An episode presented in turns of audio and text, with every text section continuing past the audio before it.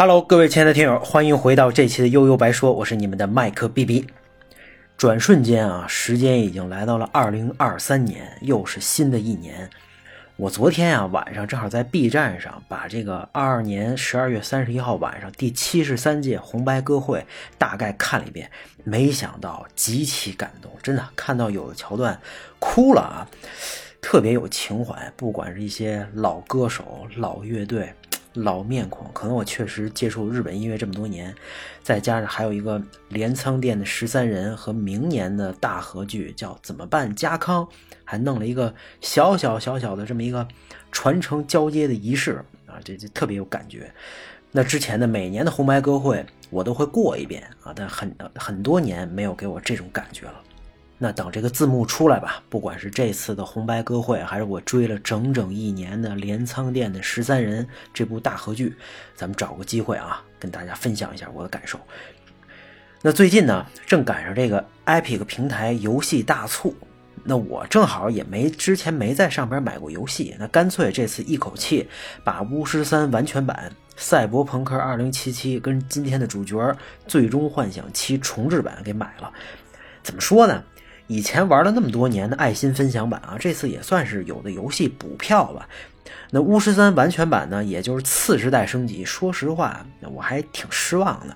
这 D 叉十二的画面呢，虽然有明显提升，不过前提你别开光追，开了之后啊，把这白狼卡的都不能自理了。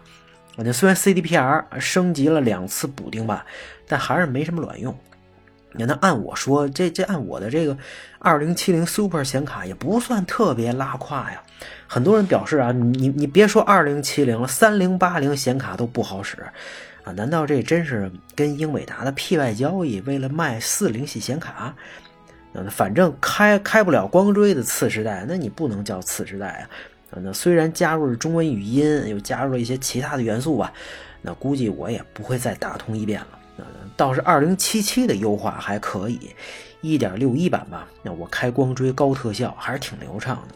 那游戏在经过了首发的各种惨剧之后啊，今天已经比较适合入入手了。那你别把它期待成神作，你就当成一个题材独特的赛博朋克 RPG 啊，那还是能值回票价的。那咱们重点说《最终幻想七》啊。那我们都知道，前些年《最终幻想七》重置版的消息一出来，引起了巨大轰动。不管是这个游戏大展现场，还是各种直播间，大家一看到克劳德的大剑，纷纷失态高潮，那这尖叫啊！啊，那那这次重置的哪是游戏呀？明明就是玩家们的青春啊！啊，那对这部有各种情怀加成的重置版，啊，我之前是真一点都没玩过。那之前好像说过啊，《最终幻想》系列这么多部作品，我唯一完整通关的是《最终幻想八》的英文版。啊，那你要是跟我提《最终幻幻想》这四个字儿，我脑海里第一反应就是《最终幻想八》的海报跟画面，哎，就是斯考尔和利诺亚那段跳舞的 CG。没办法，这已经刻在脑子里了。还有呢，就是《最终幻想九》的主题曲叫《Melodies of Life》啊，那这是因为我上学的时候自己翻唱过。啊，那除了八呢？之后的好几代我都是玩了个开头就弃坑了。啊，十五的画面相当不错。那我本来是打算通关的，那结果还是受不了这战斗系统。那这游戏呢，前前后后折腾了得有十年，最后也算是没做完。那当然了，那没玩过也不代表不喜欢。那《最终幻想七》的大名啊，如雷贯耳，改变了当时的游戏行业，啊，也让这个欧美玩家真正接受了日式 RPG。啊，那我还专门聊过一期这个这个《最终幻想七》重置版的广告，满屏的情怀，让人看完之后啊，满含热泪，就想大声喊出：“我买，我买还不行吗？”那说到《最终幻想七》呢，啊，要不是因为这个前一段期待的外传《核心危机》的重置版也出了，那我是真没想到啊！直到今天，还有人因为克劳德跟扎克斯互抡键盘啊，互相不服开骂。那其实为什么有的人挺克劳德，那就有人挺扎克斯？这事儿特别简单，他就是一个先来后到嘛。那本来期待正传，最早是九七年 PS。呃，P S E 上的游戏，啊，但那个时候能玩上 PlayStation 的人太少了，这太奢侈了，根本买不起，家长也不可能给买。那很多玩过的这个这个 P.S. 的小伙伴都是去游戏厅或者什么犄角旮旯的小包房，你懂的。呃，那你大概一个小时几块钱，那那就这个对学生来说也不便宜。那所以在有限的时间，大家都爱玩什么拳皇之类的游戏，一局一局的对打哎呀，你感觉时间它是自己的，受自己控制。那玩 RPG 呢，大段大段的剧情啊，练级太浪费时间了，这存档也是个问题。但时间来到二零零几年的时候，它有点不一样。那很多小伙伴接触过一代掌上神机 PSP，对吧？而《最终幻想七外传：核心危机》，它作为 B 装游戏，这就是他们玩过的，可能就是第一部《最终幻想》。那自然，这扎克斯就是他们心中的第一男主啊。那毕竟克劳德在《核心危机》里边就有小跟班那你跟他说这不是原版，是外传，他们说不听不听，蛤蟆念经。那那这这这就是《最终幻想七》啊，至少在他心里就是你说什么都没用。就算有原版，你告诉他当年是有原版的，可是那个，对吧？你放在二零零几年那渣画质，他就不可能让他们再回去玩好几年前的游戏这就跟咱们之前说什么最喜欢的 NBA 球星啊，或者什么足球球星是一一呃一个道理。你是哪个年代的人，肯定就喜欢哪波球员，你这谁也说服不了谁。那这跟球员本身、跟游戏本身啊，已经没什么关系了。那我对克劳德、扎克斯这俩角色倒也没什么情怀啊，也从来不参不参与这种争论，它没什么意义。但是咱们还是得客观的说，扎克斯呢是《最终幻想七》原版里就有的人物，他不是外传原创啊。外传呢只是以他为主角，丰富了一下人设啊。那包括最后被小兵们围攻致死，让无数玩家至今意难平的场面，在原版里他也有啊。啊，这个总得清楚是吧？那那有太多没玩过原版或者根本不屑于玩原版的人啊，那完全选择性忽视了这个事实。他们可能是真不知道，那也或者知道，可能也真不在乎。那还有呢？因为 CG 电影《灵魂深处》的翻车，这史克威尔陷入了危机边缘。那坂口博信的背锅离开。那除了后后来跟埃尼克斯合并，他们想来想去啊，又盯上了《最终幻想七》这条大鱼，弄了个所谓的 A B C D 规划，是吧？而核心危机原本就是这个 S E 榨取《最终幻想七》剩余价值，跟割韭菜计划的一环。只不过呀，他们赚钱还是有底线的。那也不能砸了这块最最终幻想这块金字招牌啊！尤其是核心危机跟 CG 电影《降临之子》好评无数，那又催生了一波新的粉丝群体，反而导致这两边后来互喷的情况。其实啊，大家喜欢的都是最终幻想这个大的世界观，只是对不同人物。不同角度的刻画，那可能有这个侧重点有区别吧。人家克劳德扎克斯本来俩人就是兄弟，啥事没有，结果粉丝们吵得天翻地覆。那咱咱还是干点更有意义的事儿吧。那最终幻想七呢？我也是玩过原版的，当时就打到第七天堂。那玩过原版的都知道，那游戏中期突然给了玩家一个巨大的开放世界，内容丰富到爆炸呀。所以你看，我这也就算玩了个开头的开头，对吧？那当时让我没玩下去的，主要还是画面。那因为二 D 画面渲染加三 D 人物模型加电影化叙事，再加上过场 CG，它这无缝衔接啊，在 PS 是 PS 一的时代惊为天人。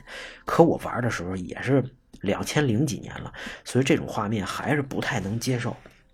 还有一点呢，我是更喜欢《最终幻想八》开始那种真人比例，期待的 Q 版小人儿啊就不太爱得起来，那所以我还专门用真用过这个真人比例补丁啊，放到游戏里效果还真行啊。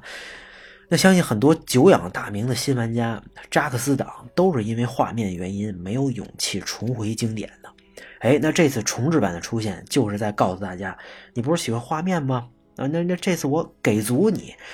同样的桥段，同样的场景，通过次时代画面呈现。